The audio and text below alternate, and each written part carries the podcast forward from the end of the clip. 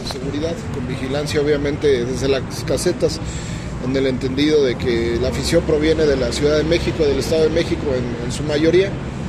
y bueno, también con mucha atención ¿no? Eh, para evitar lo, lo, que se dio el día de ayer, que